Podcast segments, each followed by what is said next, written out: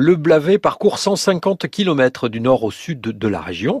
Il prend sa source à Bourbriac et rejoint l'océan Atlantique en traversant les Côtes d'Armor et le Morbihan. Et parmi les premières communes qu'il traverse, il y a Trémergat et Lanrivin. C'est là qu'il s'enfonce dans de profondes vallées jusqu'à parfois disparaître sous des chaos granitiques et c'est le cas dans les gorges de Toulgoulik. Dans cet espace naturel des Côtes d'Armor, on entend davantage le Blavet qu'on ne le voit. Sur près de 300 mètres, il s'écoule sous d'imposants rochers dont les angles ont été adoucis et les profils arrondis au fil des millénaires. L'accès longtemps difficile et l'humidité ont favorisé le développement de la biodiversité.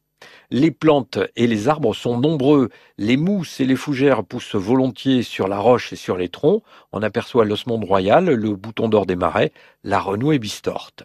Les animaux qui apprécient ces milieux confinés et humides sont aussi à la fête. Le kidour, la loutre, est parfois signalé. Plus évident à repérer, l'escargot de Quimper, une espèce protégée.